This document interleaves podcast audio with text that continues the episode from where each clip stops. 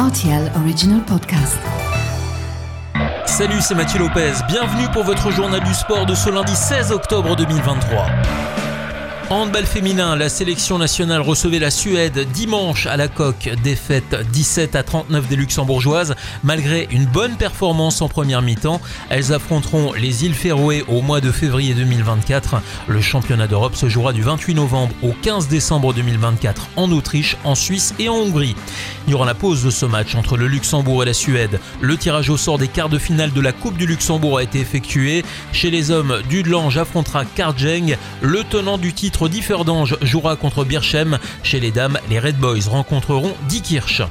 Lucie Charles Barclay remporte le Ironman de Hawaï. La Britannique s'est imposée après 3,8 km de natation, 180 km de vélo et un marathon.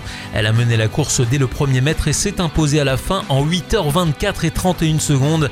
Anne Haug, championne du monde 2019, a terminé deuxième devant l'Allemande Laura Philippe. En MotoGP, Francesco Bagnaia termine vainqueur du Grand Prix d'Indonésie qui s'est couru dimanche matin. L'Italien est également le nouveau leader du classement général. Le Français Fabio Quartararo termine troisième, affichant ainsi son troisième podium de la saison après le Texas et l'Inde. Enfin, l'Espagnol Vignales s'est frayé la deuxième place au guidon de son Aprilia. La quatrième journée du championnat de basket luxembourgeois avec la victoire de Steinzel 89 à 81 sur son parquet qui recevait Letzeia et Telbruck.